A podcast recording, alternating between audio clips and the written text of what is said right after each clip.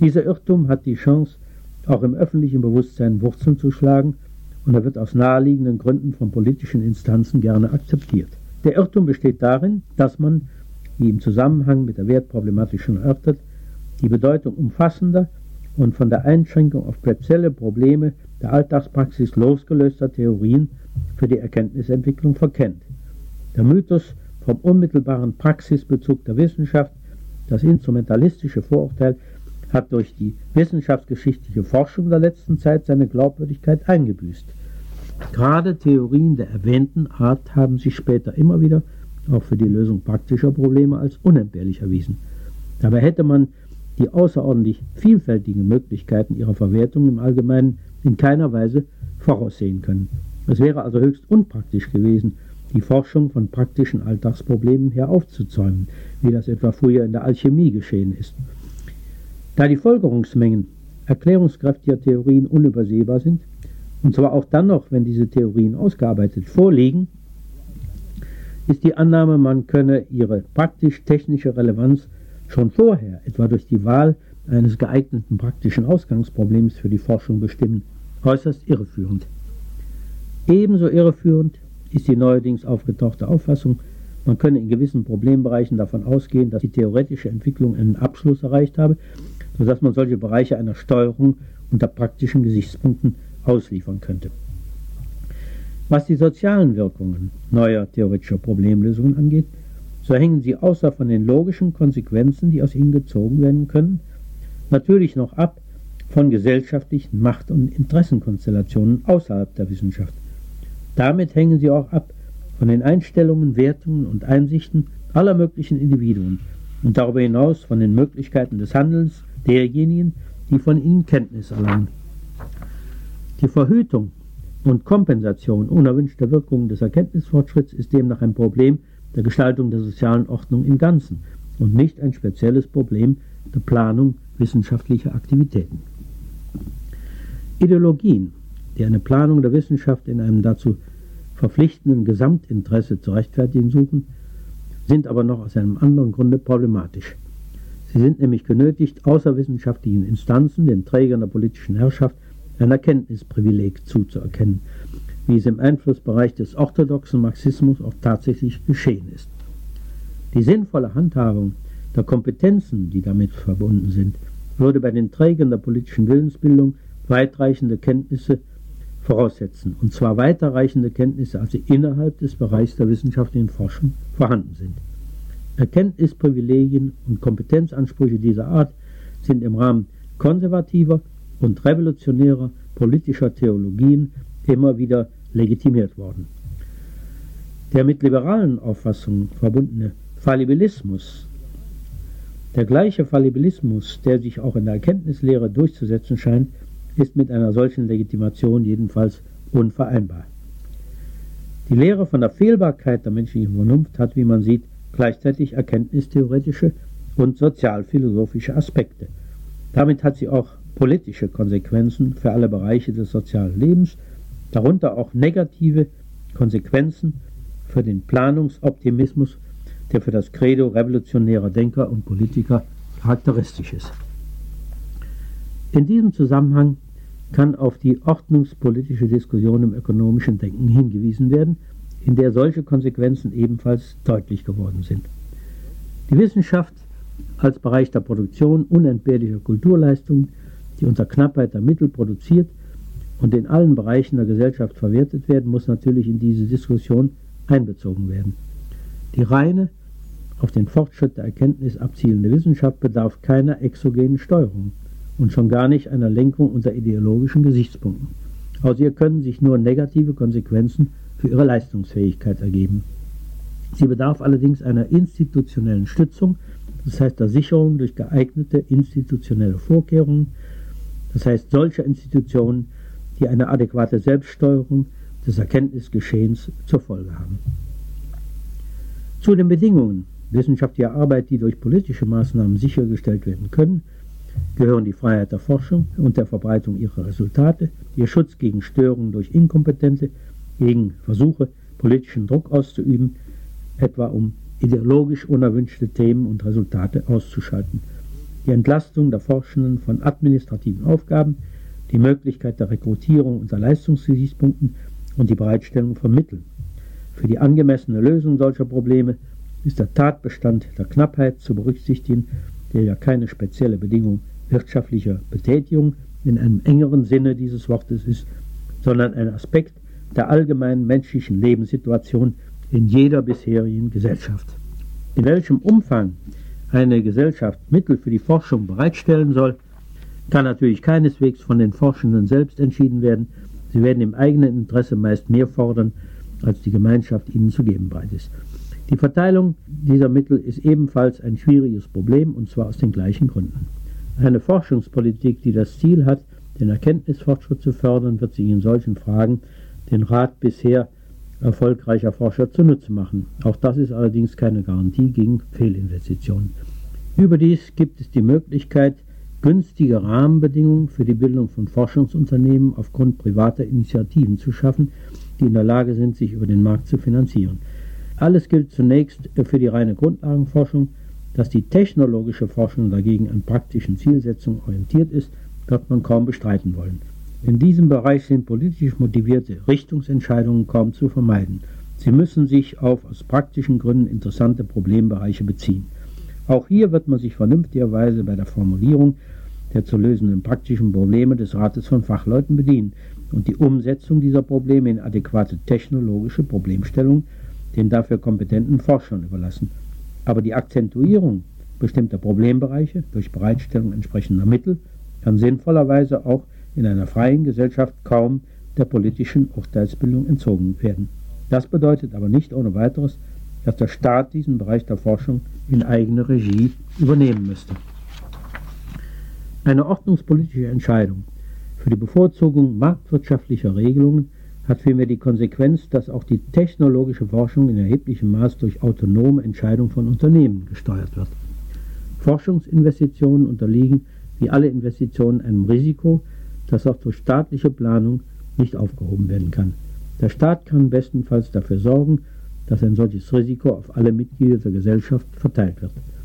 Aber das bedeutet noch nicht, dass die von seinen Organen unmittelbar beeinflussten Investitionsentscheidungen sinnvoller sind als die autonomer gesellschaftlicher Instanzen. In einer modernen Industriegesellschaft lassen sich offenbar im Bereich der wissenschaftlichen Forschung bürokratische Lösungen des Steuerungsproblems nicht vermeiden.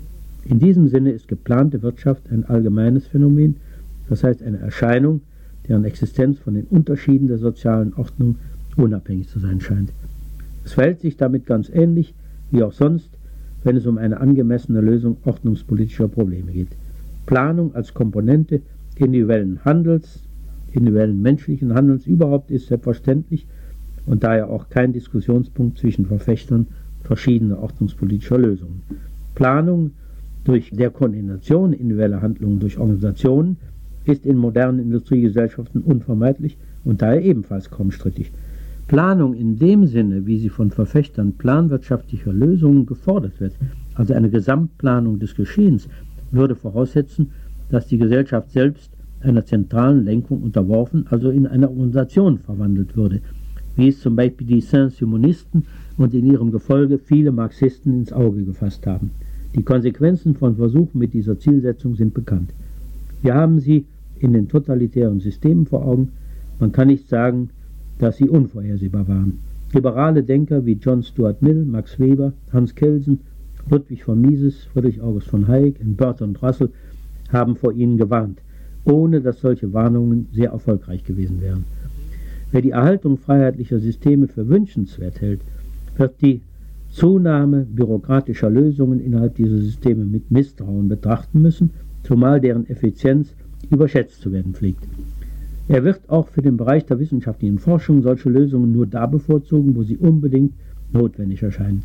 Er wird im Übrigen vor der Illusion warnen, man könne gerade in diesem Bereich die konstruktive Fantasie, die Initiative und die kritische Diskussion am Erkenntnisfortschritt interessierter Forscher durch hierarchische Kontrollen in die gewünschten Bahnen lenken, um dadurch bessere Resultate zu erzielen. Wer aber bereit ist, eine freie, an der Zielsetzung des Erkenntnisfortschritts orientierte Forschung zu fördern, der wird auch ihre Aufklärungswirkungen in Kauf nehmen müssen. Er wird das auch dann müssen, wenn sie zur Entwertung von Glaubens- und Wissensbeständen, von kognitivem Kapital führen, sollten an dessen Erhaltung er aus bestimmten Gründen interessiert ist, aus politischen, religiösen oder anderen Gründen. Der methodische Kritizismus, der das für die Wissenschaften charakteristische Problemlösungsverhalten prägt, kann zwar in bestimmten kognitiven Nischen der modernen Gesellschaft ohne weiteres zeitweise suspendiert werden. Es ist aber kaum möglich, seine Wirksamkeit auf die Dauer einzuschränken, wenn man gleichzeitig eine Verfassung der Freiheit zu behalten wünscht.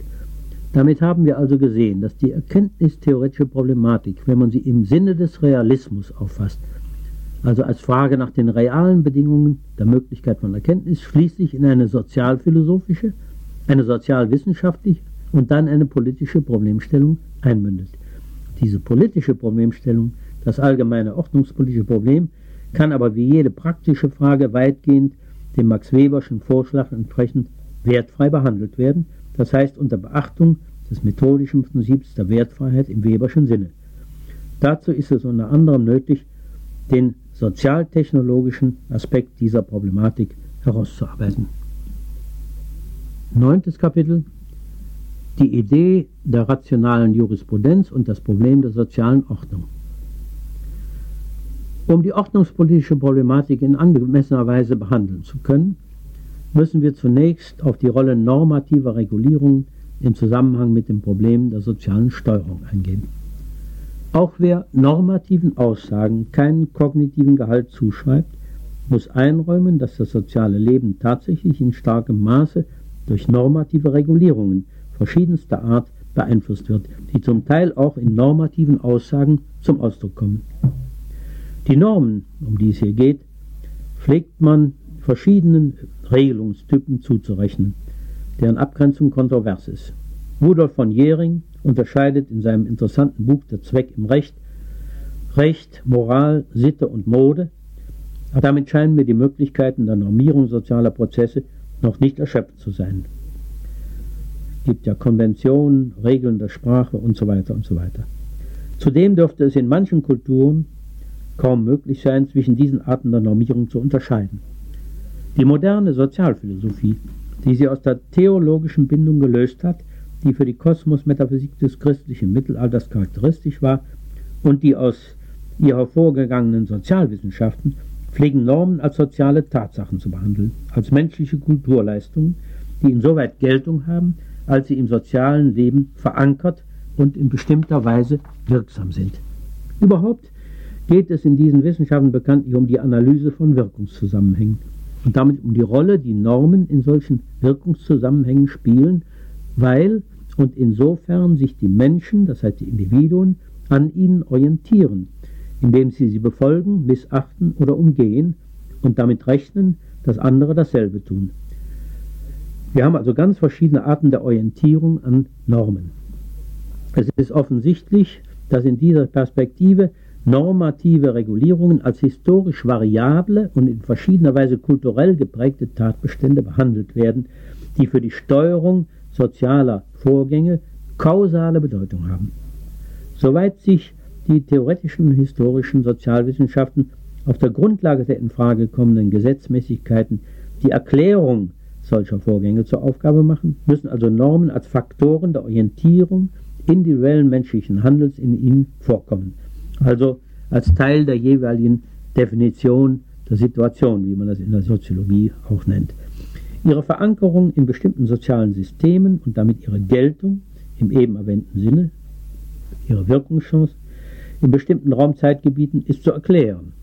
Und andere soziale Tatbestände sind dadurch zu erklären, dass sie, die betreffenden Normen, in den betreffenden sozialen Systemen Geltung erlangt haben, im angegebenen Sinne da die faktische Geltung bestimmter Normen gleichbedeutend ist mit dem Auftreten institutioneller Vorkehrungen in den betreffenden sozialen Systemen, geht es hier also um die Behandlung des Institutionenproblems in den Sozialwissenschaften, und zwar im Rahmen eines naturalistischen Erkenntnisprogramms, wie die vor allem von den schottischen Moralphilosophen des 18. Jahrhunderts schon in Angriff genommen wurde. Damit komme ich zurück auf das, was ich zur Erklärung sozialer Zusammenhänge gesagt habe. Das von diesen Philosophen bevorzugte Erkenntnisprogramm lässt sich durch die Verbindung zweier Komponenten charakterisieren. Erstens eines methodischen Individualismus und zweitens eines theoretischen Institutionalismus. Die erste dieser beiden heuristischen Maximen, der methodische oder methodologische Individualismus, besagt, dass die in Frage kommenden sozialen Fakten aus dem Zusammenspiel individueller menschlicher Handlungen und Einstellungen unter wechselnden Bedingungen erklärt werden können, wobei die Knappheit der Mittel zur Lebensfristung ein wichtiger Aspekt dieser Bedingungen ist und das Selbstinteresse der Individuen für die Orientierung ihrer Handlungen ausschlaggebend ist. Die zweite dieser Maximen, der theoretische Institutionalismus, besagt, dass diese Handlungen und damit die sozialen Prozesse kanalisiert sind durch die historisch variablen institutionellen Bedingungen, die als Teile der Anreizkonstellationen für das individuelle Verhalten wirksam sind und damit durch normative Regulierungen, die im sozialen Leben Geltung erlangt haben.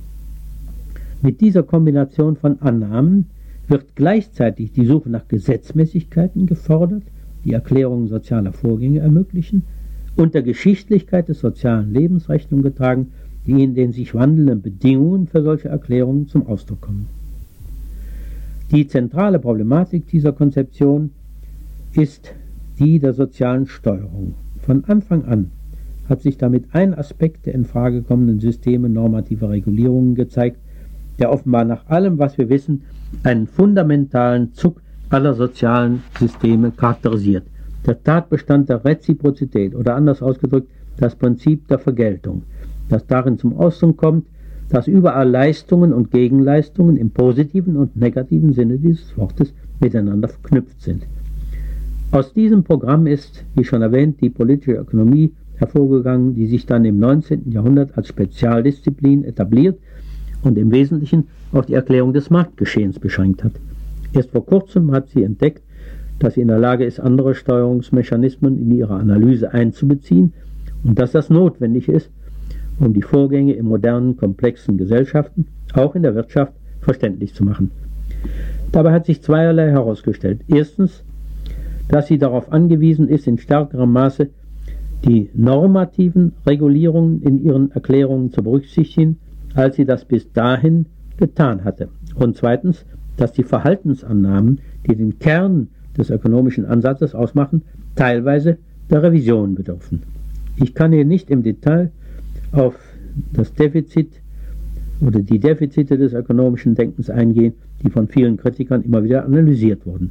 Seine Vorzüge scheinen mir vor allem darin zu liegen, dass es sich hier um die einzige Disziplin im Bereich der Sozialwissenschaften handelt, die mit dem Programm der theoretisch fundierten Erklärung ernst macht und die gerade deshalb geeignet ist, Resultate zu erzielen, die auch praktisch verwertbar sind.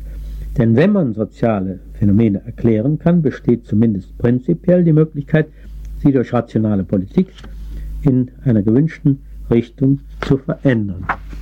Damit kommen wir auf die Frage der praktischen Verwertung sozialwissenschaftlicher Erkenntnisse zurück, die ich schon angeschnitten habe. Wir hatten gesehen, dass es für diesen Zweck unter Umständen angebracht ist, die betreffenden Aussagen in die Form eines technologischen Systems zu bringen.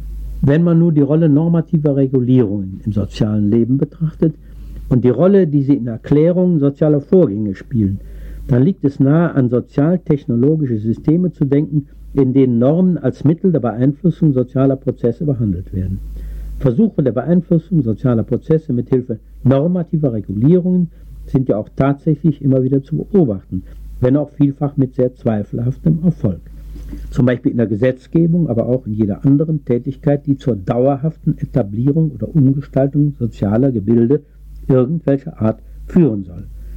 Schaffung von Organisationen, von Märkten und so weiter.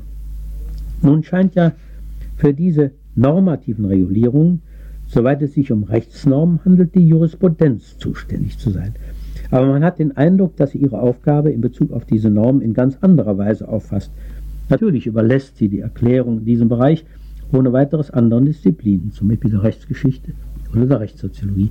Das tut sie deshalb, weil sie selbst eine Disziplin ist, hinter der ein praktisches Erkenntnisinteresse steht.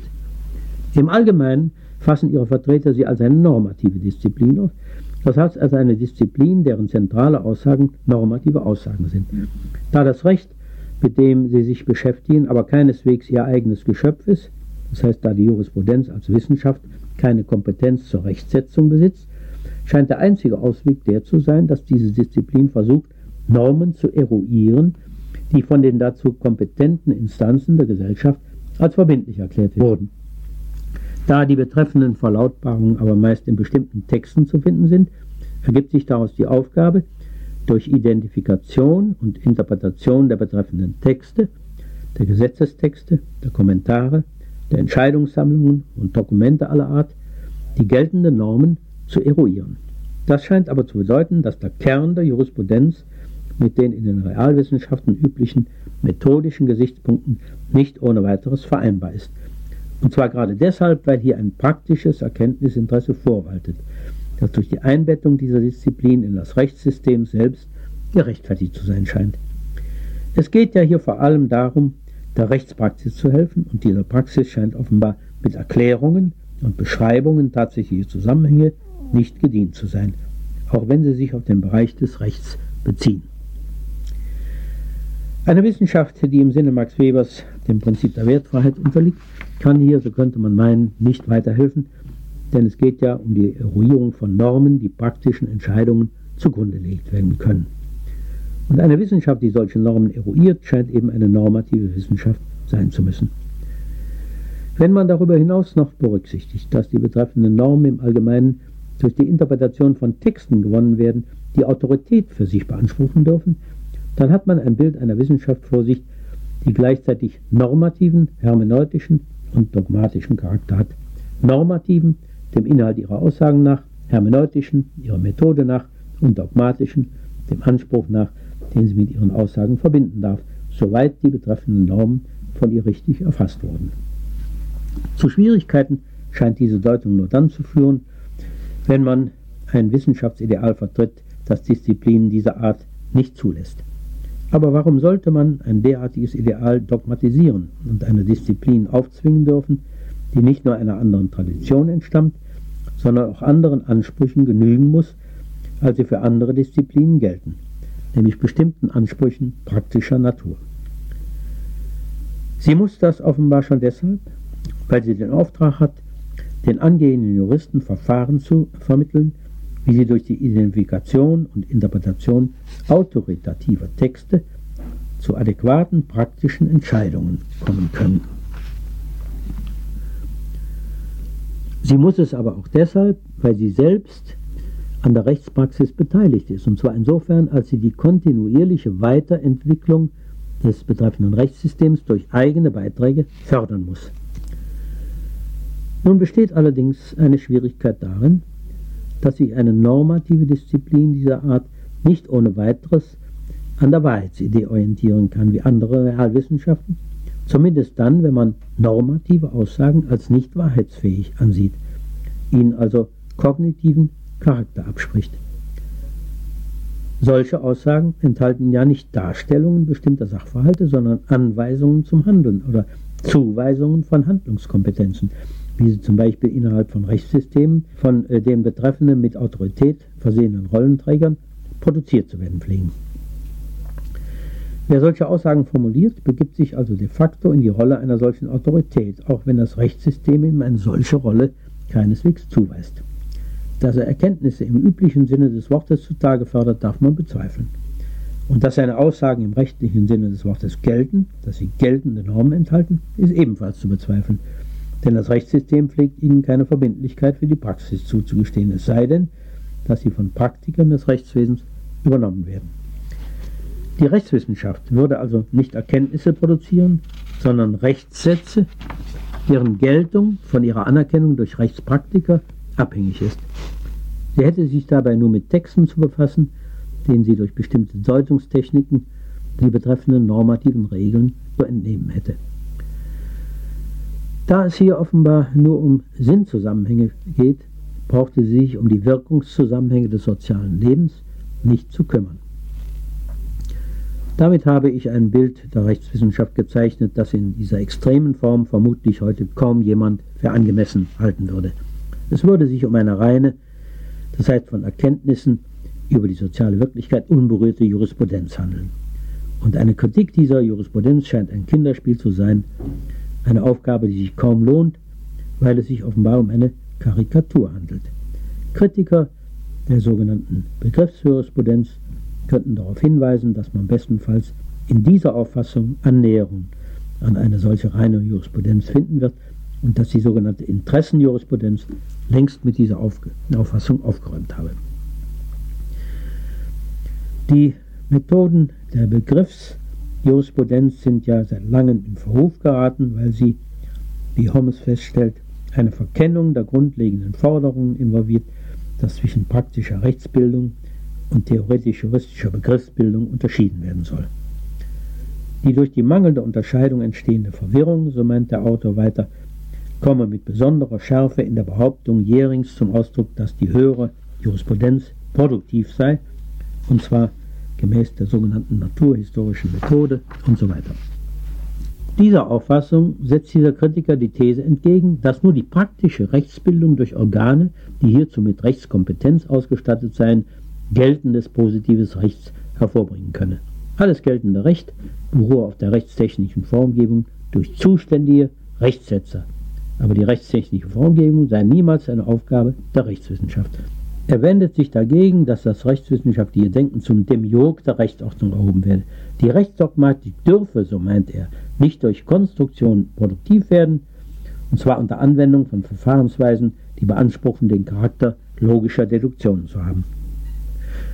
Man kann in dieser Kritik meines Erachtens drei verschiedene Elemente unterscheiden, die unbedingt auseinanderzuhalten sind. Erstens die Forderung, dass die Rechtswissenschaft, die Dogmatik, nicht produktiv sein dürfe. Zweitens die These, dass sie keine Kompetenz zur Rechtsetzung habe. Drittens die Feststellung, dass die Verfahrensweisen, die die Begriffsjurisprudenz bei der Produktion von Rechtssätzen anwende, keinen Anspruch auf Geltung im Sinne der Logik machen können.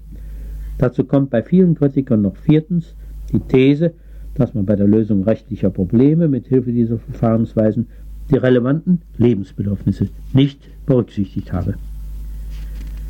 Die Tatsache, dass die Operationen, die im Rahmen der Begriffsjurisprudenz gerechtfertigt werden, keine Geltung im Sinne der Logik haben, ist immer wieder betont worden. Die Berufung auf die Logik kann meines Erachtens bestenfalls die Tatsache verschleiern, dass hier durch Konstruktion neuer Rechtssätze Normen formuliert wurden, die bisher nicht Bestandteile des betreffenden Rechtssystems waren. Und zwar mit dem Ziel, die Lückenlosigkeit dieses Systems sicherzustellen. Nun macht es aber das Postulat der Lückenlosigkeit der Rechtsordnung angesichts der Lückenhaftigkeit der in den zur Verfügung stehenden Quellen enthaltenen Normen offenbar notwendig, dass Entscheidungen von der Art getroffen werden, wie sie durch die Konstruktionen der Begriffsjurisprudenz erzielt zu werden pflegen.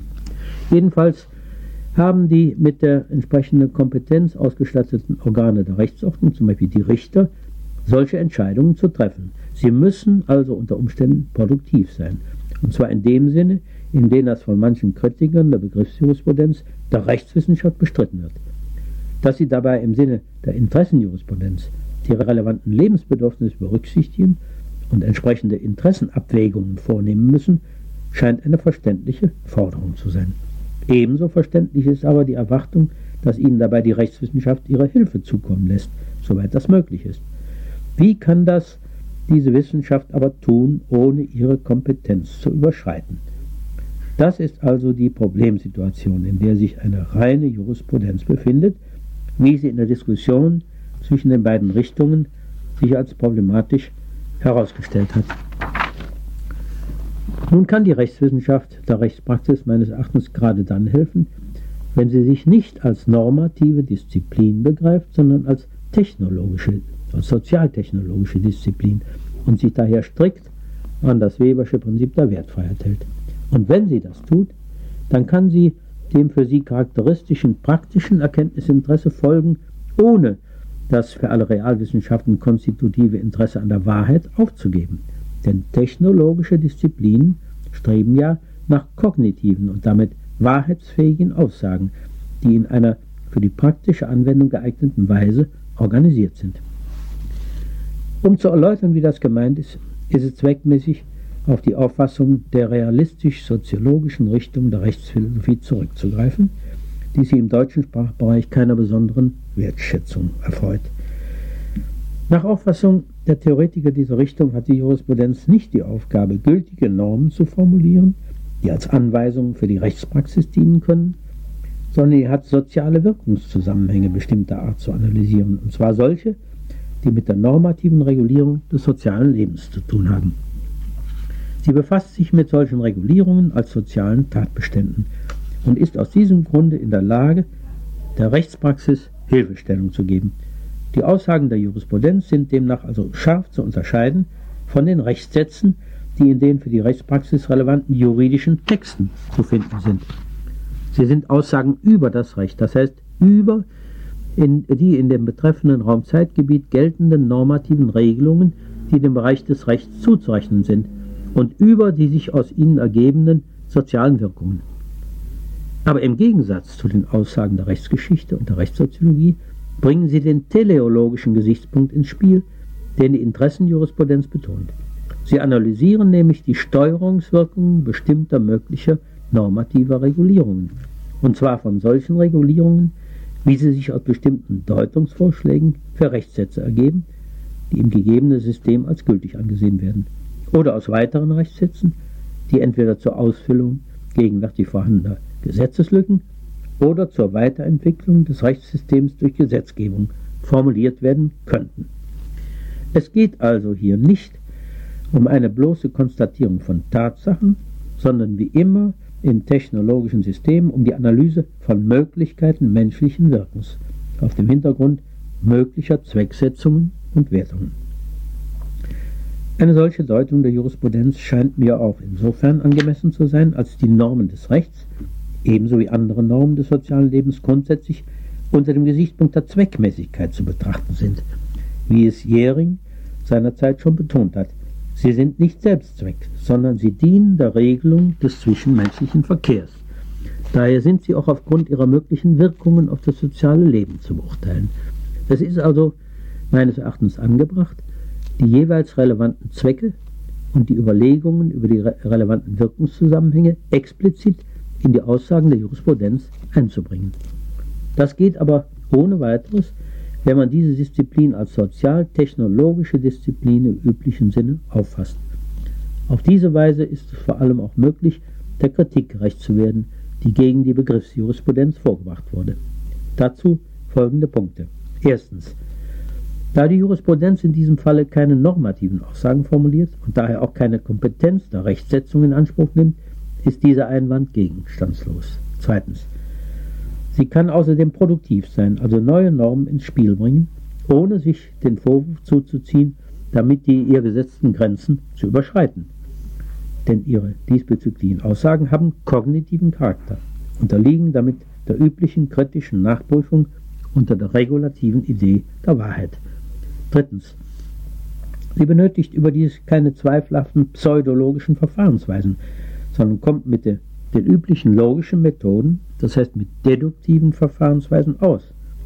Viertens, und sie kann durch Benutzung geeigneter hypothetischer Zwecksetzung und durch Analyse der in Frage kommenden Wirkungen die relevanten Lebensbedürfnisse berücksichtigen, wie das von den Vertretern der Interessenjurisprudenz stets gefordert wurde.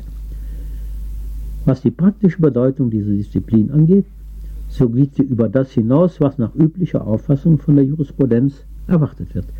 Vor allem wird der Aufbau einer Gesetzgebungswissenschaft möglich, wie sie bisher immer wieder gefordert wurde, ohne dass die Bemühungen um eine solche Disziplin bisher sehr weit gediehen wären. Der Gesetzgeber hat sich vor allem mit den möglichen Wirkungen der von ihm zu formulierenden Normen zu befassen und mit den Wirkungen des betreffenden Systems von Normen auf die soziale Ordnung im Ganzen. Und zwar geht es dabei nicht nur darum, dass er nicht ohne weiteres damit rechnen kann, dass sie in dem Maße befolgt werden, wie er es sich wünschen würde. Es geht vielmehr darüber hinaus um weitere mögliche Wirkungen, die sich auch dann ergeben, wenn die Befolgung der betreffenden Normen in ausreichendem Maße sichergestellt werden kann. Es geht um Wirkungen, die sich aufgrund der Gesetzmäßigkeiten des sozialen Zusammenspiels individueller menschlicher Handlungen ergeben, auch zum Beispiel bei Normen, die keine Anweisungen für das Handeln, sondern Zuweisungen von Handlungskompetenzen enthalten. Dass sehr viele Gesetze im Sinne der mit ihnen angestrebten Ziele kontraproduktiv wirken, dürfte ja kaum zu bestreiten sein. Man denke etwa nur an gesetzgeberische Eingriffe in die Wohnungs- und die Agrarmärkte. Und dass eine Jurisprudenz, die sich bemüht, der von mir vertretenen Auffassung entsprechend soziale Steuerungswirkungen möglicher normativer Regelungen zu berücksichtigen, große praktische Bedeutung haben kann, dürfte ebenfalls kaum zweifelhaft sein. Sie wäre eine in hohem Maße praxisorientierte Wissenschaft. Sie würde nämlich die Entscheidungen der Praxis dadurch unterstützen, dass sie Einsicht in die Zusammenhänge anböte, die für die betreffenden Entscheidungen relevant sind. Dass man, wie bei jeder Technologie, die Wertgesichtspunkte, die man für beachtenswert hält, in die Formulierung der betreffenden praktischen Probleme einbringen kann, braucht kaum betont zu werden. Es ist ja ein grobes Missverständnis zu glauben, dass technologisches Denken die Verwendung von Wertgesichtspunkten ausschließt. Sogar für die reine Erkenntnispraxis spielen solche Gesichtspunkte, wie wir gesehen haben, eine Rolle, und zwar im Einklang mit dem Wertfreiheitsprinzip.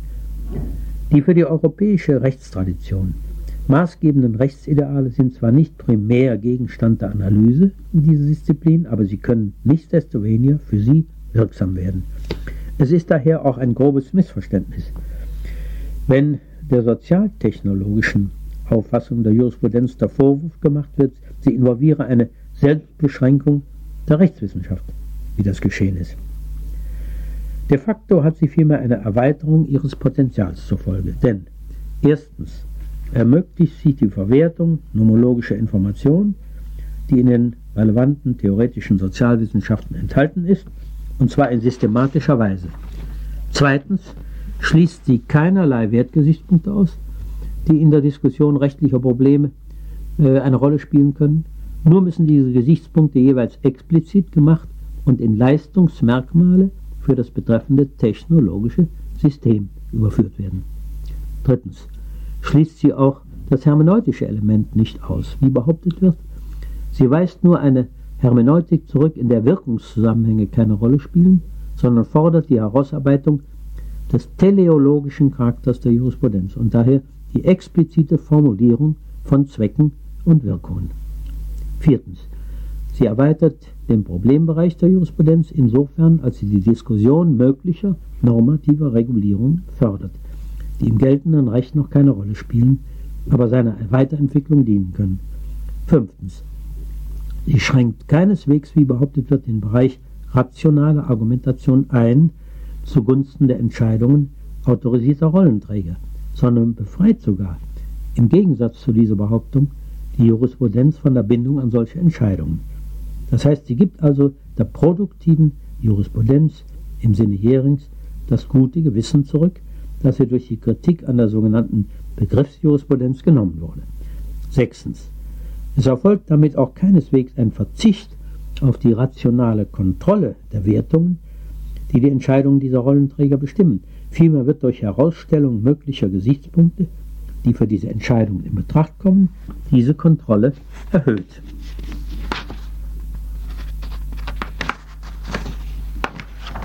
Siebtens. Die These, dass ein realistischer Wahrheitsbegriff, der es nicht erlaubt, Normen und Bewertungen Wahrheitswerte zuzuschreiben, die Rechtswissenschaft in ontologische Schwierigkeiten bringt, wie behauptet wurde, kann ebenfalls als haltlos zurückgewiesen werden. Alle Probleme lassen sich ohne weiteres rational diskutieren, ohne dass man in irgendeine Version des Wertplatonismus zurückfällt, der als Rettung aus diesen angeblichen Schwierigkeiten angeboten wird. Die Rechtswissenschaft kann ja nicht die Aufgabe haben, die Illusionen des Alltagsdenkens und derjenigen philosophischen Auffassungen zu unterstützen, die nicht über dieses Denken hinausgekommen sind. Die Konsensidee, die im Zusammenhang mit dem Wahrheitsproblem angeführt wird, ist überhaupt nicht geeignet, die Stelle der Wahrheitsidee anzunehmen. Sie ist bestenfalls geeignet, eine Lösung des Begründungsproblems vorzutäuschen, das dem klassischen Rationalismus entstand, ohne dass angegeben werden kann, wie eine überzeugende Begründung aussieht. Man kann also die Aufgabe einer rationalen Jurisprudenz als einer technologischen Disziplin folgendermaßen formulieren. Sie hat effiziente Normen zu konstruieren, das heißt Normen, deren Installierung nach unserem Wissen als wirksames Mittel im Sinne bestimmter hypothetisch vorausgesetzter Zwecke angesehen werden kann. Ein Teil dieser Aufgabe ist offenbar durch eine effiziente Interpretation der relevanten Texte des geltenden Rechts zu erreichen, die ebenfalls unter Zweckgesichtspunkten erfolgt. Damit komme ich zurück auf meine Skizze einer theoretischen Sozialwissenschaft, die das Problem der sozialen Steuerung als ihr zentrales Problem behandelt. In ihr werden, wie erwähnt, institutionelle Vorkehrungen als Anreizstrukturen für individuelle menschliche Handlungen behandelt, sodass es möglich ist, mit ihrer Hilfe die faktischen Konsequenzen unterschiedlicher Systeme von Normen und der ihnen entsprechenden institutionellen Vorkehrungen für den Charakter der sozialen Ordnung zu analysieren. Eine Wissenschaft dieser Art ist meines Erachtens als Grundlage für eine rationale Jurisprudenz in dem von mir skizzierten Sinne anzusehen, die dem praktischen Erkenntnisinteresse, das für die Kerndisziplin der Rechtswissenschaft maßgebend ist, gerecht werden kann. Wir sind damit bei dem Problem angekommen, das im Beginn der modernen Sozialphilosophie durch Thomas Hobbes unter naturalistischen Gesichtspunkten formuliert und einer sozialtechnologischen Lösung zugeführt wurde, dem Problem einer adäquaten sozialen Ordnung. Hobbes hat, wie ich im siebten Teil der Vorlesung schon ausgeführt habe, zur Lösung dieses Problems Annahmen über die menschliche Natur und über die Situation des Menschen gemacht. Selbstinteresse, Knappheit der Mittel und so weiter, aus denen sich bestimmte Konsequenzen für das Zusammenleben der Menschen zu ergeben schienen. In einem Gedankenexperiment hatte die Gesellschaft in ihre Bestandteile die menschlichen Individuen aufgelöst und die Gesetze eruiert, die deren Verhalten bestimmen. Er hat dann daraus die Ordnung abgeleitet, die sie aufgrund dieser Gesetze bilden musste. Seine fundamentalen Annahmen waren erstens die Bestimmung des individuellen Verhaltens durch das Selbstinteresse, zweitens die Knappheit der Güter als typische Ausgangslage und drittens Konkurrenz und Konflikt, die aufgrund dieser Ausgangslage zu erwarten sind. Daraus ergibt sich dann seine Problemlösung, dass der Friede als Grundbedingung eines geordneten sozialen Lebens nur gesichert werden kann, wenn es gelingt, ein Gewaltmonopol zu errichten, dessen Inhaber imstande und interessiert ist, diese Aufgabe zu erfüllen. Dabei war der sogenannte Naturzustand, von dem er ausging, ein Grenzfall, der tatsächlich nur approximativ realisierbar war. Die von ihm postulierten Kausalgesetze hat er als hypothetische Imperative formuliert, die an menschliche Grundbedürfnisse anknüpfen. Das alles hatte ich schon einmal erwähnt. Damit hat er wohl als erster eine auf das Problem der sozialen Ordnung bezogene Sozialtechnologie entwickelt. Die Hobbesche Sozialtechnologie ist demnach an der regulativen Idee der Sicherung des Friedens orientiert. Das Mittel, diesen Frieden zu erreichen, ist die Errichtung des erwähnten Gewaltmonopols, das in der Lage ist, die Bürger von gegenseitiger Gewaltanwendung abzuhalten und sie gegen Gewaltanwendung von außen zu schützen. Die Sicherung des Friedens, das heißt eines gewaltfreien Zustandes, schien damit der einzige Sichtpunkt für die Beurteilung einer sozialen Ordnung zu sein. In der späteren Debatte wurden die Hobbes'schen Annahmen teilweise in Frage gestellt und modifiziert. Außerdem wurden weitere Gesichtspunkte für die Beurteilung der Adäquatheit sozialer Ordnungen entwickelt. Zur regulativen Idee der Sicherung des Friedens traten die Ideen der Sicherung des Wohlstandes und der Sicherung der Freiheit der Individuen in verschiedenen Hinsichten a. der Selbstbestimmung im Rahmen eines autonomen Entscheidungsbereichs und b. der Beteiligung an der Herrschaft, das heißt an den Entscheidungen im Rahmen von Kollektivgebilden, von denen alle Mitglieder dieser Gesellschaft betroffen sind. Und die Idee der Sicherung der Gerechtigkeit in verschiedenen Hinsichten und Versionen. Für die technologische Analyse müssen diese Wertgesichtspunkte, wie erwähnt, in Leistungsmerkmale transformiert werden, die einer komparativen Analyse alternative soziale Ordnungen zugrunde gelegt werden können. Dabei kommt es darauf an, realisierbare Systeme institutioneller Vorkehrungen im Hinblick auf ihre Effizienz zu vergleichen. Das heißt im Hinblick auf ihr Funktionieren, also darauf, inwieweit sie die Anforderungen erfüllen, die in den bestimmten betreffenden Leistungsmerkmalen zum Ausdruck kommen. Man kann meines Erachtens damit rechnen, dass die an der ordnungspolitischen Diskussion Beteiligten zumindest teilweise auf die gleichen Merkmale Wert legen, aber dass sie sie für die Beurteilung der Adäquatheit sozialer Ordnungen unter Umständen verschieden gewichten möchten. Die komparative Analyse alternativer Ordnungen kann natürlich ohne weiteres alle in die Diskussion eingebrachten möglichen Leistungsmerkmale berücksichtigen, ganz unabhängig von ihrer Gewichtung. Sie kann das nomologische und historische Wissen zur Lösung des Problems der Realisierbarkeit der zu analysierenden Ordnungen verwerten und dadurch die reale Inkompatibilität, die Unvereinbarkeit bestimmter Ausprägungen oder Kombinationen von Leistungsmerkmalen aufzeigen. Damit kann sie den Kostengesichtspunkt in die Debatte über die adäquate soziale Ordnung einbringen. Zum Beispiel, wie viel Freiheit kostet die Erhöhung der Sicherheit? Wie viel Wohlstand kostet die Erhöhung der Gerechtigkeit in einem bestimmten Sinne? Die Erhöhung der Stabilität und so weiter. Welche Gewichtung dieser Merkmale dann für die Entscheidung zwischen den in Betracht kommenden Alternativen, das heißt den realisierbaren Ordnungen und damit für die Wahl der dafür erforderlichen Systeme von Normen als ausschlaggebend angesehen wird, ist dann jeweils eine Frage des praktischen Kompromisses, die von der Wissenschaft, wie schon Max Weber gesehen hat, nicht beantwortet werden kann. Im ökonomischen Denken hat man sich eine Zeit lang der Illusion hingegeben, man könne alle Wirkungen von Steuerungsmechanismen auf ein einziges Leistungsmerkmal beziehen, das sich aus der Idee der Maximierung der Wohlfahrt ergebe. Dahinter stand die schon erwähnte kommunistische Fiktion einer einheitlichen gesellschaftlichen Wertskala, die mit dem methodologischen Individualismus des ökonomischen Denkens an sich unvereinbar ist. Inzwischen ist diese Illusion so gut wie verschwunden und damit auch die Idee, die Effizienz der Allokation der Produktionsmittel auf eine entsprechende Wohlfahrtsfunktion zu beziehen. Man ist also wohl darauf angewiesen, mit mehreren möglichen Leistungsmerkmalen zu operieren, die deren Gewichtung nicht etwa durch die Wissenschaft vorweggenommen werden kann. Die Tatsache, dass der Auswahl der Leistungsmerkmale Wertgesichtspunkte zugrunde liegen, macht diejenigen Aussagen, in denen auf diese Merkmale Bezug genommen wird, keineswegs, wie wir wissen, zu Werturteilen. Wenn also zum Beispiel festgestellt wird, dass bestimmte Arten von Steuerungsmechanismen die Konsumfreiheit oder die Konsumentensouveränität in stärkerem Maße fördern als andere Arten, so ist das natürlich nicht ein Werturteil, sondern eine ganz normale Sachaussage, obwohl die Auswahl der Konsumfreiheit oder der Konsumentensouveränität als Bezugspunkt der Analyse eine Wertung involviert, die sie aus den hinter der technologischen Analyse stehenden Wertgesichtspunkten ergibt. Wenn die Auswahl bestimmter Merkmale für die Analyse dazu führen würde, dass die betreffenden Aussagen damit Werturteile wären, dann gäbe es überhaupt nur noch Werturteile, und zwar auch in den Naturwissenschaften. Im Bereich der Sozialwissenschaften scheint dieser relativ triviale Sachverhalt vielen Theoretikern nicht klar zu sein. Vielen scheint auch nicht klar zu sein, dass auch die Diskussion um die Auswahl der für technologische Systeme relevanten Leistungsmerkmale keineswegs die Benutzung von Werturteilen erforderlich macht.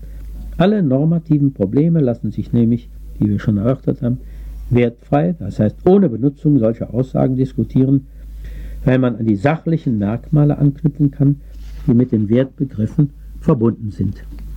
Und es empfiehlt sich meines Erachtens sogar, im Interesse einer Versachlichung der Diskussion auf solche Urteile dabei zu verzichten.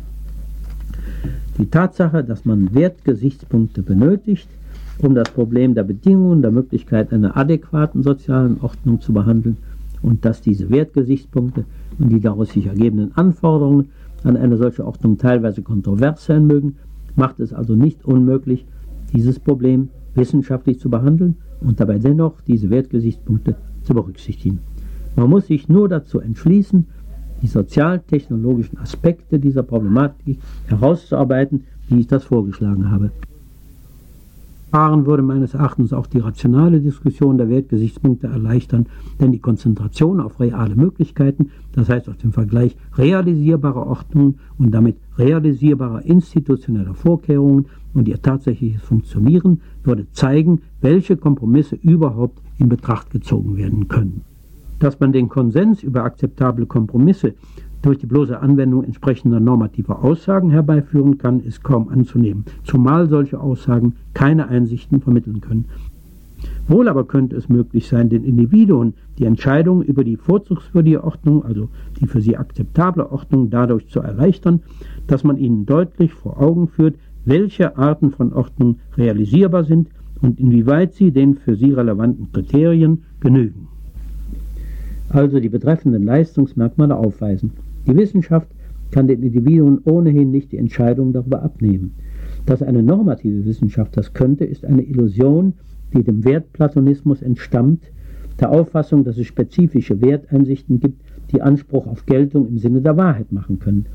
Die sozialtechnologische Deutung der Jurisprudenz, von der ich bei der Behandlung der ordnungspolitischen Problematik ausgegangen bin, involviert also keinerlei Einschränkungen unserer Erkenntnisbemühungen und auch keinerlei Einschränkungen der Möglichkeiten der Diskussion, auch der Diskussion praktisch relevanter Probleme. Sie bedeutet nur den Verzicht auf gewisse Illusionen, die bisher vielfach mit der Erörterung des Ordnungsproblems und überhaupt mit der Erörterung normativer Probleme verbunden waren. Damit komme ich zum Schluss meiner Vorlesung. Diese drei zentralen Thesen, um die es hier geht, sind erstens ein kritischer Realismus, der die Annahme einer von, vom Erkenntnissubjekt unabhängigen Wirklichkeit, der Möglichkeit ihrer Erkenntnis mit den Mitteln der Wissenschaft und die damit verbundene regulative Idee objektiver Wahrheit involviert. Zweitens ein konsequenter Fallibilismus, der sich nicht nur auf Probleme der Erkenntnis, sondern auch auf alle praktischen Probleme bezieht und damit unter anderem auch auf Moral, Recht und äh, Politik und Religion. Und drittens ein methodischer Rationalismus, der an die Stelle der klassischen Begründungsidee die Idee der kritischen Prüfung setzt und einen methodischen Revisionismus involviert, der alle Problemlösungen nicht nur in Wissenschaften einschließlich der Mathematik, sondern auch alle Lösungen praktischer Probleme stets hypothetischen Charakter haben. Dadurch wird jede Dogmatisierung solcher Lösungen zurückgewiesen, gleichgültig, ob sie in den Wissenschaften oder zum Beispiel in Moral, Recht und Politik oder auch im Bereich der Religion auftritt. Ich hoffe gezeigt zu haben, welche Konsequenzen sich aus diesen Auffassungen für verschiedene Problembereiche ergeben und welche Bedeutung sie auch für das alltägliche Leben haben können. Herr Almott, in Ihrer Aufsatzsammlung Kritische Vernunft und menschliche Praxis stellen Sie sich kurz selbst autobiografisch dar, insbesondere was Ihren intellektuellen Werdegang betrifft. Könnten Sie vielleicht äh, dazu einen kurzen Abriss hier geben? Ja, ich habe eine lange philosophische Wanderung durchgemacht von der Spenglerschen Geschichtsphilosophie, deren Anhänger ich mindestens zehn Jahre lang war, bis zum Ende des Krieges, bis zum logischen Positivismus. Das war also zunächst mal eine Art Endpunkt. Und dann habe ich die Poppersche Kritik am logischen Positivismus gelesen und sie hat mich überzeugt. Vor allem die Kritik am positivistischen Sinnkriterien beziehungsweise an den verschiedenen Vorschlägen und überhaupt an dem Unternehmen, solche Sinnkriterien zu finden. Was vor allem dabei entscheidend war, war die Tatsache, dass gewisse normalerweise als durchaus sinnvoll angesehene Sätze durch solche Kriterien als sinnlos deklariert wurden. Sätze wie metaphysische Sätze, zum Beispiel wie äh, jedes Ereignis hat eine Ursache, das Kausalprinzip und so weiter. Das war eine, ein entscheidender Punkt. Eine der zentralen Verständnishürden, wie mir scheint, äh, bezüglich des kritisch-rationalen Denkens, ist, dass häufig die empiristische Grundeinstellung, die man so aus der Schule mitbringt oder die man überhaupt äh, auch äh, wahrscheinlich aus dem eigenen Denken her einfach äh, übernimmt, dass diese empiristische Grundeinstellung ja aus kritisch-rationaler Sicht falsch ist, dass aber schwer zu sehen ist, warum die eigentlich falsch ist. Also das bedeutet, ähm, gewöhnlich nehmen äh, die Menschen an, es gäbe so eine Art beweisbares Realwissen auf der Grundlage von Beobachtungen und Verallgemeinerungen. Aber ein kritischer Rationalist würde ja sagen, dass das nicht funktioniert. Jetzt ist die Frage, warum funktioniert das eigentlich nicht? Und ähm, ich denke, man kann dieses Problem in zwei Teilprobleme zerlegen, nämlich erstens, warum sind diese einfachen Beobachtungsaussagen, auf denen das Wissen basieren soll, ihrerseits fragwürdig?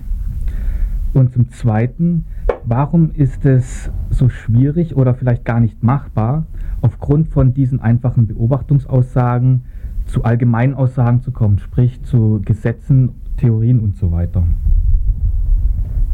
Nun, zu dem ersten Punkt kann man das Folgende sagen. Schon einfache Beobachtungsaussagen enthalten unter anderem theoretische Begriffe.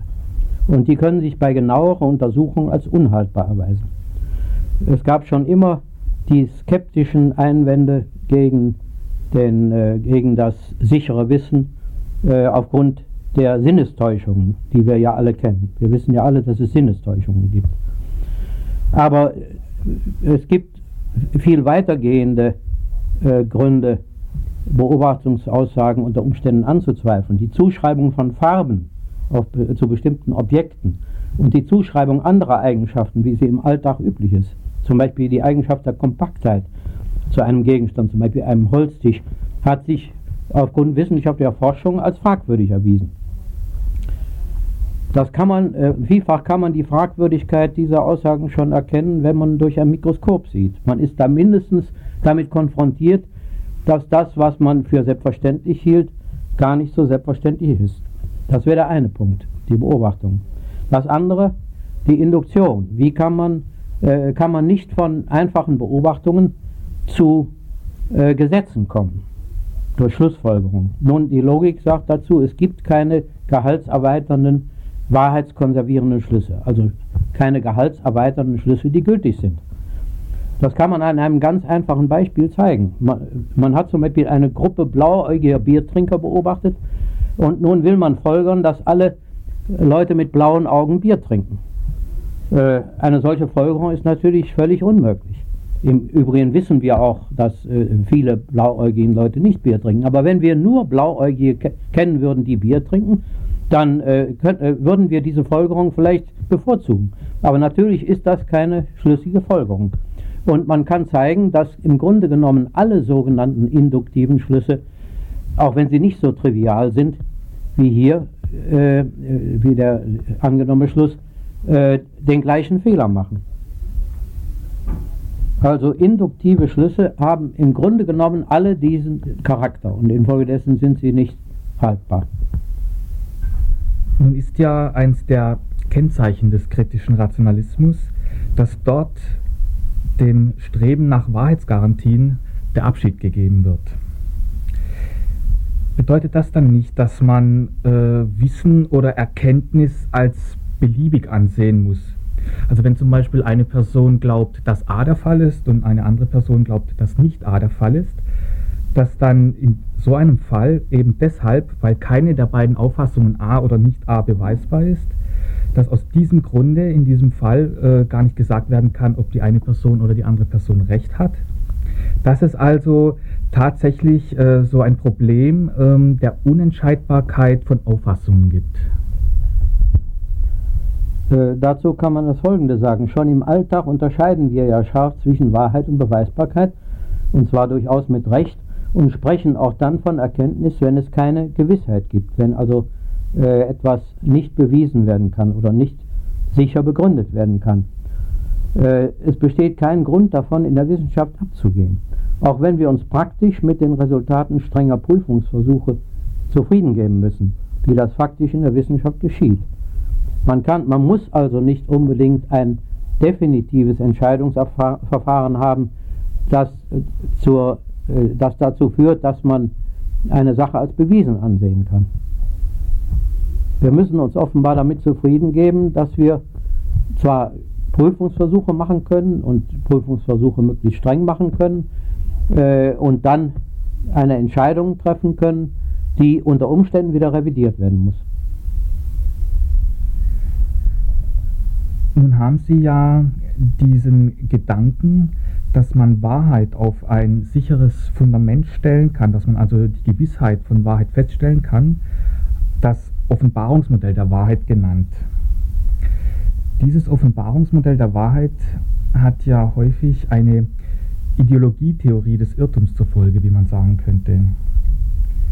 Könnten Sie kurz erklären, was man darunter versteht und wo die Gefahren liegen?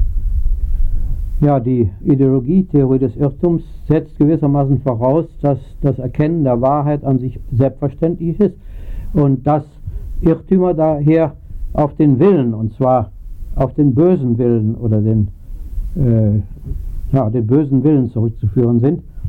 Äh, und wenn hinter Irrtümern immer der böse Wille vermutet wird, dann wird daraus eine moralische Verurteilung des Irrenden.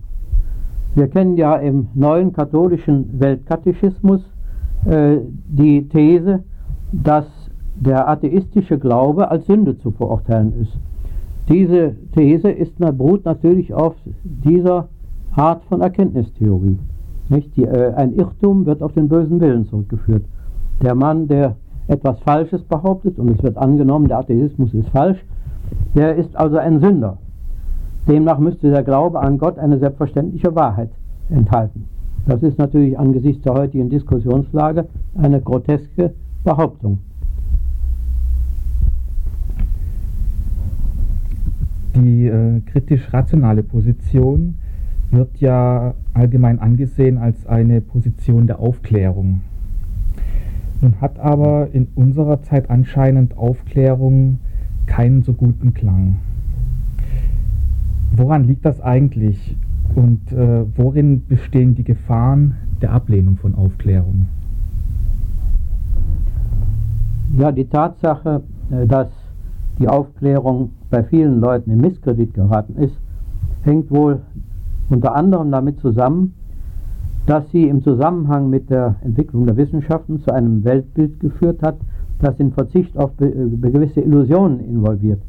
Dieser Verzicht kann natürlich sehr unangenehm sein. Bestimmte menschliche Bedürfnisse nach Gewissheit, nach Sinn oder nach Trost sind leichter zu befriedigen, wenn man die Menschen gegen diese Erkenntnisse abschirmt.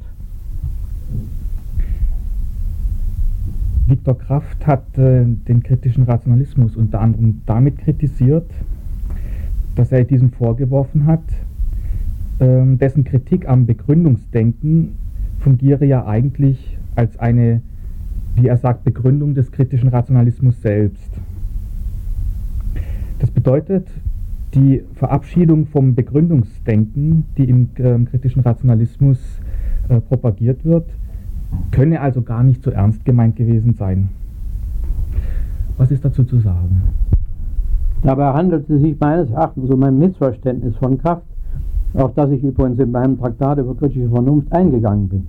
Der kritische Rationalismus wird ja nicht im klassischen Sinne begründet. Das heißt, seine Thesen werden nicht mit einer Wahrheitsgarantie versehen, wie das beim klassischen Begründungsdenken ja der Fall ist. Man kann für eine These auch argumentieren, ohne dass man eine Begründung im klassischen Sinne liefert. Das ist sogar die einzige Möglichkeit, wenn gezeigt werden kann, dass klassische Begründungen illusorisch sind. Der katholische Theologe Hans Kühn hat sich ja häufiger mit kritisch-rationalem Denken auseinandergesetzt, auch insbesondere mit Thesen, die von ihm stammen. Was sagen Sie zu dieser Kritik Küngs am kritischen Rationalismus? Ja, ich habe Küngs Kritik am kritischen Rationalismus in meinem Buch Das Elend der Theologie im Einzelnen genau rekonstruiert und als haltlos erwiesen. Sein Gedankengang enthält gravierende Irrtümer und Missverständnisse, die jeder, der über eine minimale logische Schulung verfügt, äh, verfügt durchschauen kann, wenn dieser Gedankengang zusammenhängend ihm vor Augen geführt wird. Ein Hindernis besteht nur darin, dass dieser Gedankengang auf hunderten von Seiten auseinandergezogen ist und überdies in nicht sehr klarer Form präsentiert wird. Küngs Antwort übrigens auf meine Kritik besteht in einer langen Anmerkung in seinem Buch über das ewige Leben, die an der Sache völlig vorbeigeht. Das kann jedermann anhand eines einfachen Vergleichs mit meinem Buch feststellen. Es wird äh, wiederholt von Seiten einiger Kritiker dem kritischen Rationalismus vorgeworfen. Er würde nicht sehen, dass ähm, dieser kritische Rationalismus auf bestimmten Prinzipien beruht, die eigentlich ihrerseits äh, erstmal, wenn sie als sozusagen Grundlage des kritisch-rationalen Denkens dienen sollen, die ihrerseits eigentlich bewiesen werden müssten. Also zum Beispiel hat äh, Henri Launer den Einwand erhoben, dieses grundlegende Prinzip im kritisch-rationalen Denken, das Prinzip der Widerspruchsfreiheit, bedürfe eigentlich einer Rechtfertigung. Hat Launa hat eigentlich recht. Also kann man sagen, dass der kritische Rationalismus für bestimmte seiner Grundprinzipien doch eigentlich auf das klassische Begründungsdenken zurückgreifen müsste. Zunächst äh, kann man dazu sagen, dass das Widerspruchsfreiheitsprinzip keiner Begründung im klassischen Sinne bedarf, weil es seine Begründung überhaupt nicht geben kann. Denn eine solche, der Versuch einer solchen Begründung muss natürlich genauso scheitern wie der Versuch jeder anderen Begründung. Die Forderung danach führt in das von mir formulierte Münchhausen-Trilemma. Wenn es also nicht geschehen kann, dann kann man es auch nicht verlangen. Die andere Frage ist, wie man das Prinzip verteidigen kann. Man kann Argumente für das Prinzip anführen, die aber nicht die Form einer klassischen Begründung haben können. Zum Beispiel das eine Argument, dass ein widerspruchsvolles System jede beliebige Konsequenz zulässt, sodass es keinerlei Erkenntniswert hat. Deshalb ist ein widerspruchsvolles System gewissermaßen vom Erkenntnisstandpunkt nichts wert. Das wäre ein, ein Hinweis auf ein gutes Argument gegen ein widerspruchsvolles System und damit ein Argument für die Einhaltung des Prinzips der Widerspruchsfreiheit. Ich möchte dann gleich auch an diesen Punkt anknüpfen. Eine der Voraussetzungen des kritischen, Rational kritischen Rationalismus ist ja die Gültigkeit der gewöhnlichen zweiwertigen Logik. Das bedeutet also, dass Aussagen über die Realität entweder wahr sein können oder eben falsch. Die, diese Logik, die Gültigkeit dieser Logik wird ja in rationalen Diskussionen immer schon vorausgesetzt. Heißt das dann aber nicht, dass man sie als unkritisierbar hinnehmen muss? Was ja dann bedeuten würde, dass das Grundprinzip der kritischen Prüfung an diesem Punkt de facto aufgegeben wäre. Nun, tatsächlich wird die zweiweltige Logik in der Diskussion über logische Grundlagenfragen vielfach kritisiert. Man versucht sie durch eine dreiwertige oder mehrwertige Logik zu ersetzen. Es, wird also, es gibt also in der Logik selber eine Kontroverse über den Wert der äh, äh, zweiwertigen klassischen Logik. Ich habe den Eindruck, dass aus dieser Kontroverse die zweiwertige Logik äh, doch als äh, die beste für unsere Zwecke hervorgeht. Es ist also nicht so, dass man sie als unkritisierbar voraussetzen muss.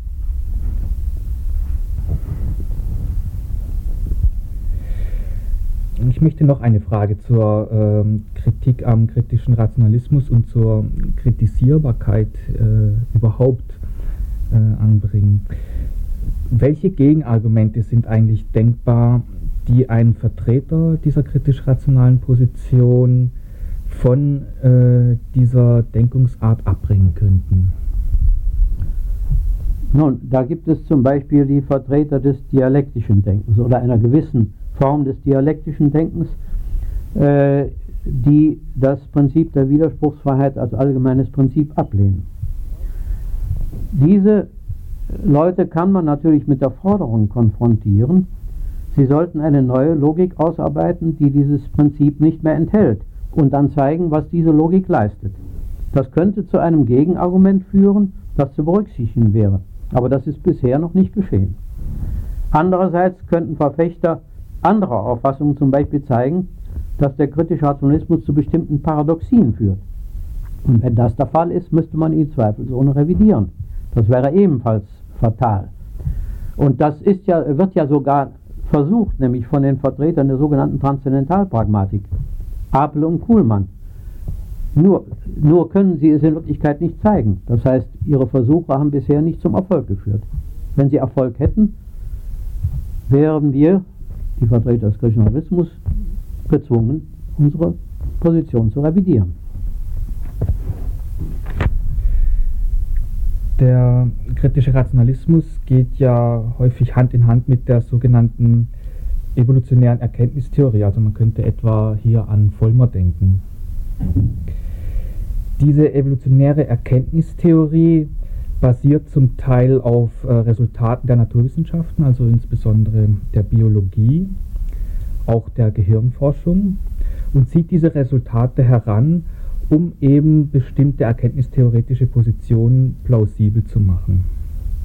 Insgesamt kann man sagen, dass in dieser evolutionären Erkenntnistheorie eine realistische Metaphysik fest eingebaut ist.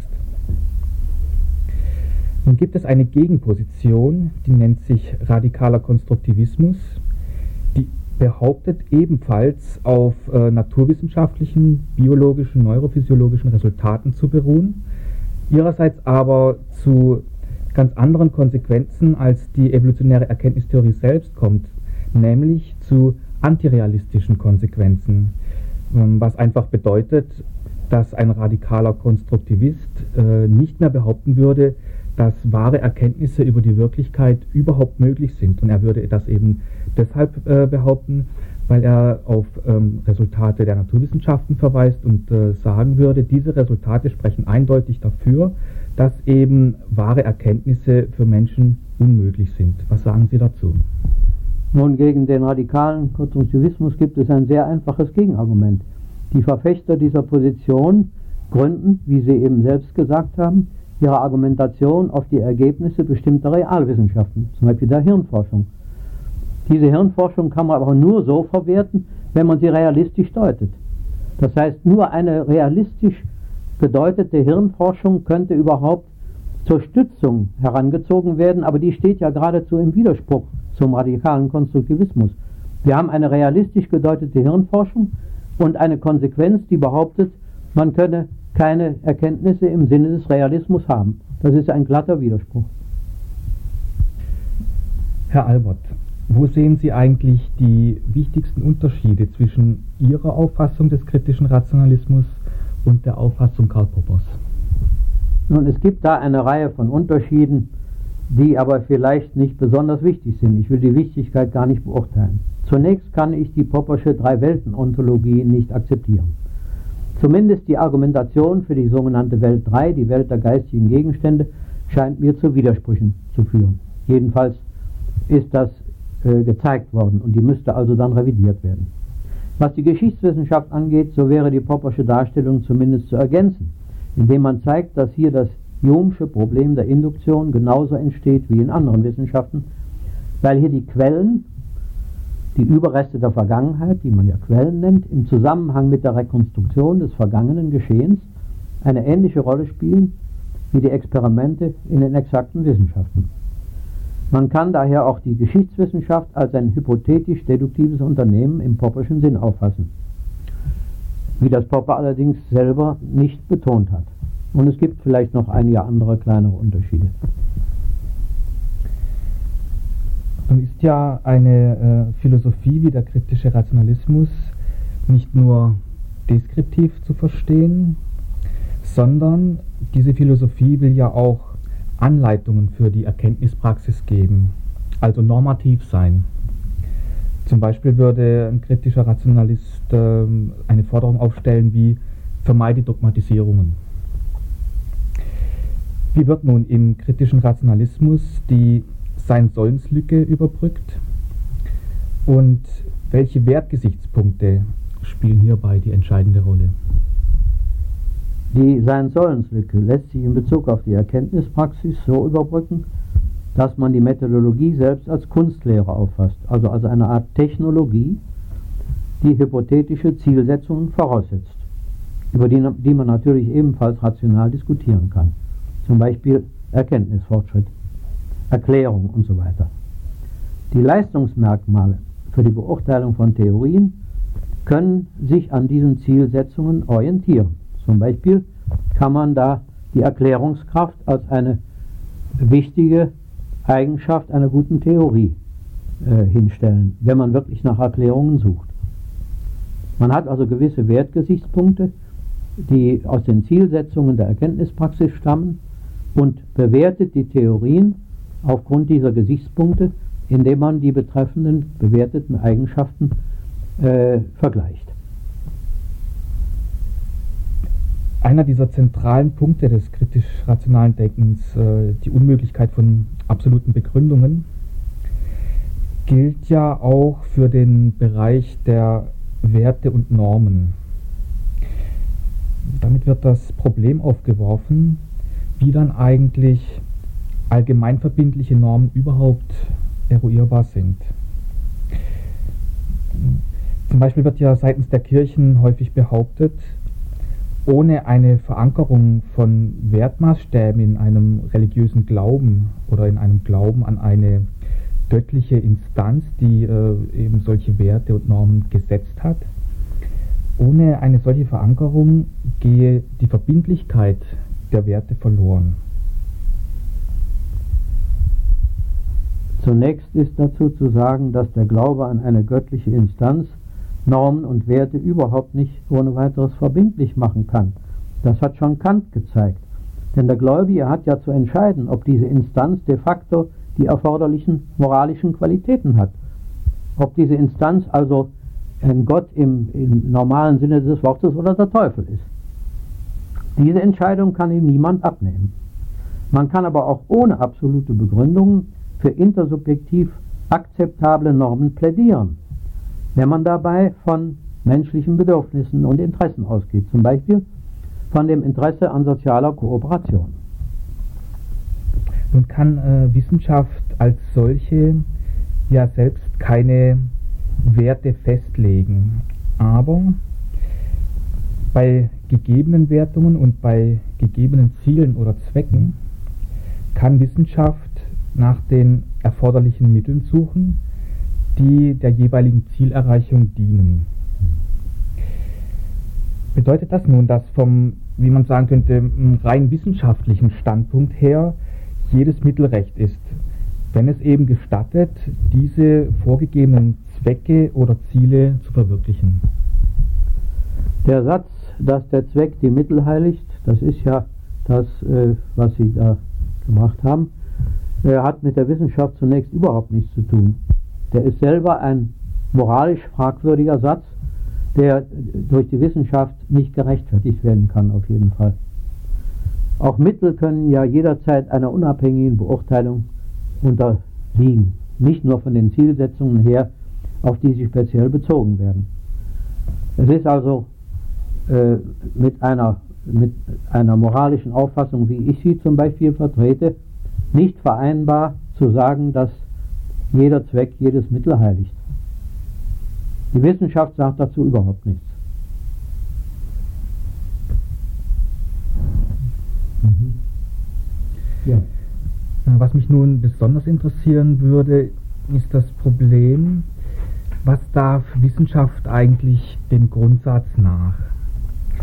Also es geht hier um die Trennung von Grundlagenforschung und anwendungsorientierter Forschung. Und in diesem Bereich ist manchmal ja folgende Argumentation zu hören. Wenn die Grundlagenforschung erst einmal so weit gediehen ist, dass sie auf einem bestimmten Gebiet äh, praktisch verwertbare Resultate erzeugen könnte, dann wird, so wird eben behauptet, das über kurz oder lang auf jeden Fall dazu führen, dass diese praktisch verwertbaren Resultate auch tatsächlich verwirklicht werden. Kurz gesagt, das, was machbar ist, wird dann auch tatsächlich gemacht, unaufhaltsam. Und nun äh, wird dann auf dieser Grundlage gefordert, um negative Folgen von Wissenschaft äh, vorzubeugen, muss man eben bereits die Grundlagenforschung kontrollieren und sogar gegebenenfalls völlig unterbinden, sie also verbieten. Was meinen Sie dazu aus kritisch-rationaler Sicht? Zunächst einmal kann man die Grundlagenforschung in Bezug auf etwa zu erwartende negative Konsequenzen überhaupt nicht kontrollieren. Denn eine Theorie hat immer eine unendliche Folgerungsmenge. Das heißt, also hier folgen unendlich viele Konsequenzen. Diese Konsequenzen sind nicht einmal dann zu übersehen, wenn die betreffende Theorie ausgearbeitet vorliegt. Wenn man deshalb die Grundlagenforschung überhaupt aufgehen wollte, aufgeben, dann, das wäre die einzige Konsequenz, die hier noch möglich wäre, äh, dann würde man vermutlich noch größere Gefahren heraufbeschwören. Denn der Erkenntnisfortschritt äh, bringt uns ja auch technische, technisch verwertbare Erkenntnisse, die uns vor Gefahren schützen, auch vor neu auftretenden Gefahren schützen. Man würde also diese die Möglichkeit solcher technischer, technisch anwendbarer Erkenntnisse völlig beseitigen. Im Übrigen würden, äh, lässt sich schon deshalb die Grundlagenforschung nicht verbieten, weil sie äh, in irgendwelchen Bereichen dennoch fortgesetzt werden würde. Also wenn sie in Deutschland verboten würde, dann würde sie in Russland oder in China und so weiter fortgesetzt.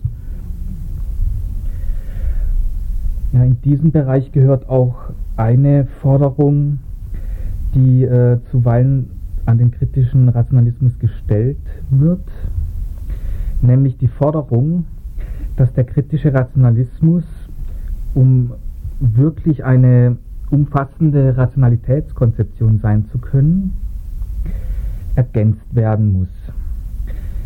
Und zwar geht es äh, in dieser Forderung darum, der kritische Rationalismus würde, so sagen eben diese Leute, der kritische Rationalismus würde ähm, bei was, was die Beurteilung des eigentlichen Wertaspekts von Werturteilen angeht, keine ausreichende Möglichkeit bieten. Und daher müsse man, wie zum Beispiel Hans-Jürgen Wendel das formuliert hat, die zentrale Annahme der Fallibilität, also wo es dann eben um die regulative Idee der Wahrheit geht und so weiter, diese zentrale Annahme des kritischen Rationalismus noch ergänzen, und zwar durch eine ethische Konzeption des normativ Richtigen. Ja, die Frage ist natürlich, ob es so eine ethische Konzeption des normativ Richtigen in ganz allgemeinem Sinne überhaupt geben kann oder geben muss.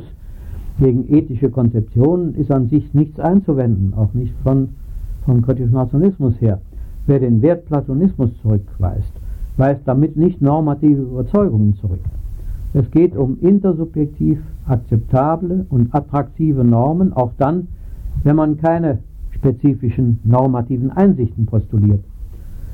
Und über solche Normen wird ja durchaus diskutiert. Popper zum Beispiel ist für bestimmte Normen eingetreten, die die Toleranz betreffen. Andere kümmern sich um Normen für eine äh, freiheitliche Rechtsordnung und so weiter. Über diese Normen zu diskutieren und äh, also Argumente dafür und dagegen zu bringen, dagegen ist nichts einzuwenden. Dazu braucht man aber nicht vorauszusetzen, dass es spezifisch normative Einsichten gibt. Und mir scheint diese Argumentation davon auszugehen, dass es solche Einsichten gibt.